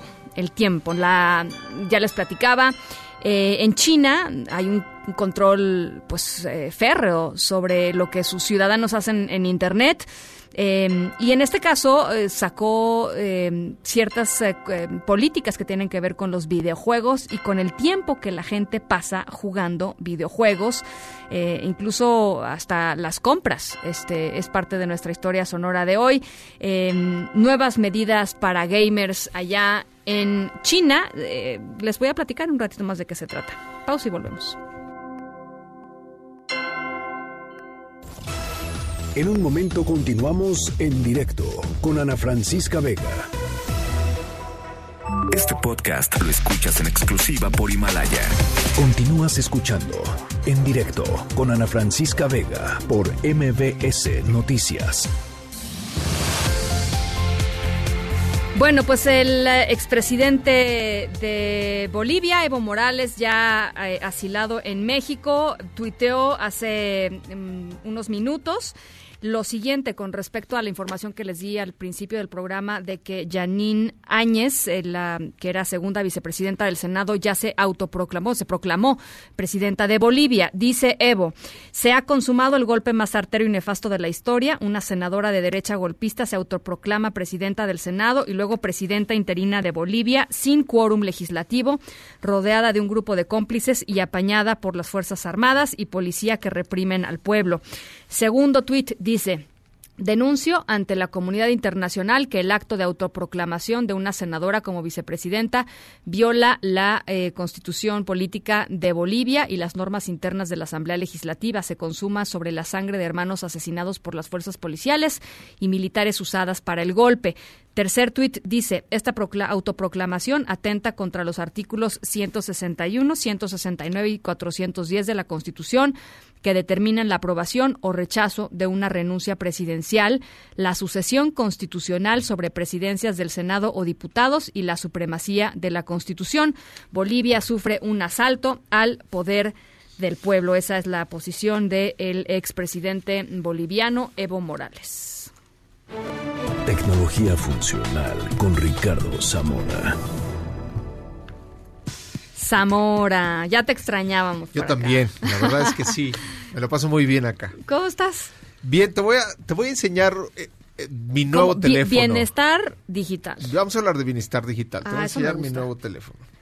Incluso si ¿Qué quieres es describir. esto? Su- su- a ver, me está dando una hoja de papel que dice dice el, el el teléfono, teléfono de de Ricardo, Ricardo, ¿no? 12 de noviembre del 2019. El día de hoy, ¿no? Eh, está doblada, ¿no? Está como doblada en partes. Lo abres y dice calendario y dice 6.30 en directo con Ana. Ujú, Los contactos ahí los pones este también, eh, más o menos es la hora. Sí, más 6:45, o menos un ¿no? poquito más tarde. 6:45. O sea, es básicamente una hoja doblada. Sí, sí, sí. Este, Pero mira adentro, todavía hay más. Viene toda la información, cuánto tiempo haces de un lado a lo. Anda, pues. Ahí está mi mapa para llegar a, El clima, MBS. el mapa y lo que tienes que hacer conmigo, que es hablar de bienestar digital en Eh, directo. Exactamente. Ese es mi celular del día de hoy. ¿Qué Y- tal? Y lo que estamos viendo es... Re- Exacto. una revolución. Ricardo Zamora dejó su celular por un papel. Es, es muy interesante. Regresamos a, Regresamos a lo a- análogo. Exacto, exacto. Es, es un ejercicio muy interesante, Ana. Eh, evidentemente los eh, eh, sistemas operativos de los teléfonos digitales más recientes ya cuentan con una aplicación que te va acercando, pues eh, van midiendo qué tanto estás utilizando tu celular o diferentes aplicativos o aplicaciones. Entonces, eso te permite ser más consciente de cuánto tiempo estás pasando conectado y qué estás haciendo mientras estás conectado. Y está muy bien porque ahí empiezas a tomar decisiones. Sin embargo, hay diferentes experimentos que se lanzaron hace unos días. Hay una dirección electrónica que ahora daremos eh, para el perfil de Twitter de, de- de En Directo y de Noticias MBS, donde las aplicaciones apuestan a que más que tengas el control por, por ver el tiempo que pasas conectado, que empieces a dejar de utilizar aplicaciones y que empieces a utilizar las aplicaciones que realmente necesitas en el momento en el que lo necesitas. Entonces te voy a decir más o menos tres, hay diferentes experimentos, eh, eh, pero te voy a acercar algunos. A. El primero es este, evidentemente, es una aplicación que tú descargas para hacer tu celular de papel en el día. Y entonces tú dices, ¿con quién tengo que hablar el día de hoy? Entonces, bueno, bajas esos contactitos de una manera muy rápida. Te tardas un minuto en configurar e imprimir tu celular del día. ¿A dónde voy a ir? Entonces imprimes el mapa. Todo eso va formando una hoja de papel que doblas en cuatro lados Está y entonces increíble. tienes tu celular del día con toda la información que necesitas para moverte de un lugar a otro, Ajá. ¿no? Hay otra que se llama La Isla Desierta y apela a que tú selecciones las aplicaciones que vas a utilizar en 24 horas en el día.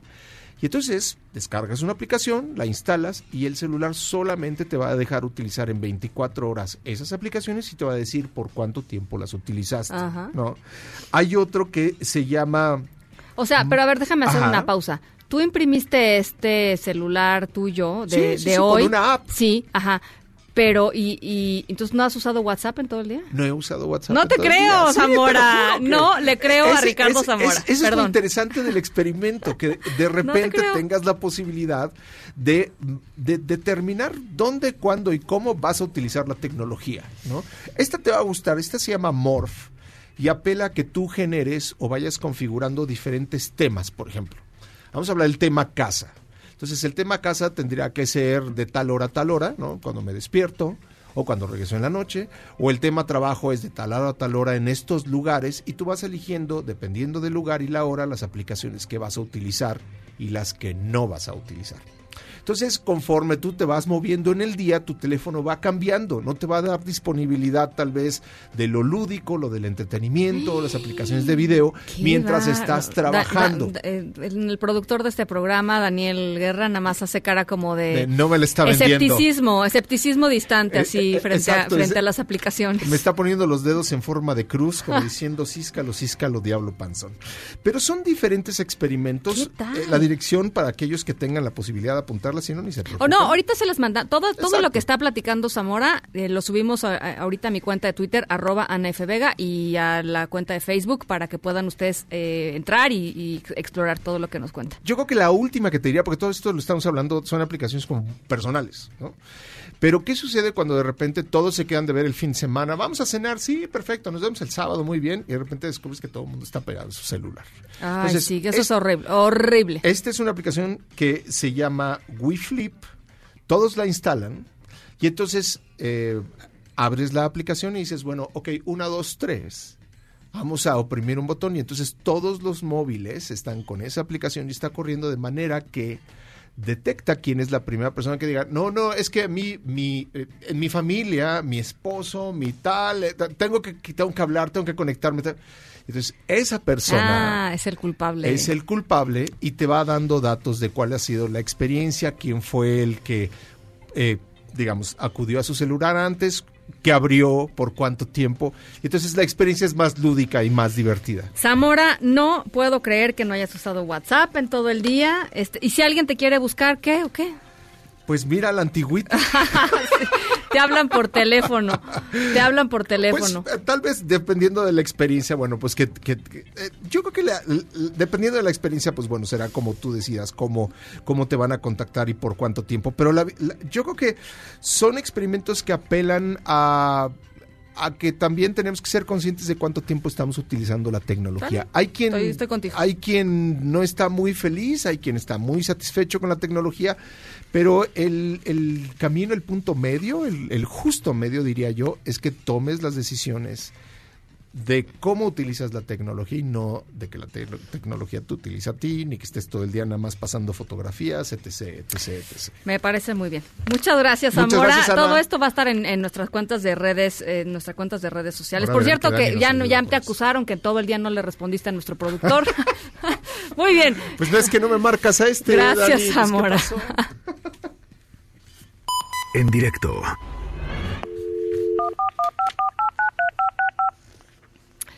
Nuestra historia sonora de hoy tiene que ver con eh, un toque de queda que le impuso China a los niños para que no jueguen tantos videojuegos en línea. Así es que todos los menores de 18 años no van a poder jugar entre las 10 de la noche y las 8 de la mañana, hablando de bienestar digital, ¿eh?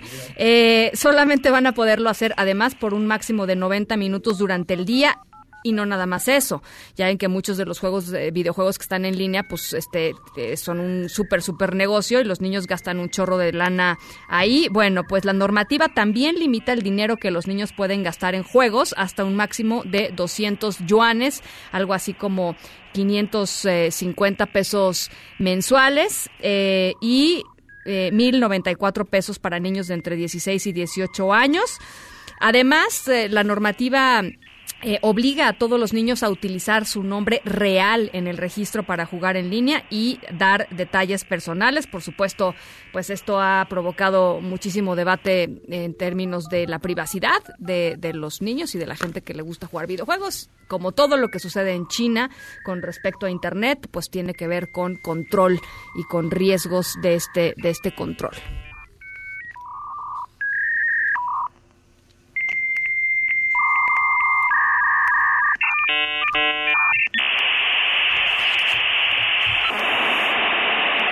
Esa es nuestra historia sonora de hoy. Nada más eh, quisiera decirles que en estos momentos se está abriendo el tablero para la votación del próximo titular de la Comisión Nacional de los Derechos Humanos en el Senado. Así es que seguramente, pues eh, ya en los siguientes espacios informativos se, habrá habrá una respuesta de quién de quién va a ser eh, el próximo titular, si es que Rosario Piedra Ibarra vuelve a ser eh, electa por una mayoría y por supuesto todo lo que va a salir de ese debate. Son las seis con cincuenta y dos. Ya nos vamos a nombre de todos los que hacen posible este espacio. Muchísimas, muchísimas gracias por acompañarnos este martes. Yo soy Ana Francisca Vega. Los dejo como todas las tardes con Gaby Vargas y después, ya saben, charros contra gangsters. Pasen buena noche.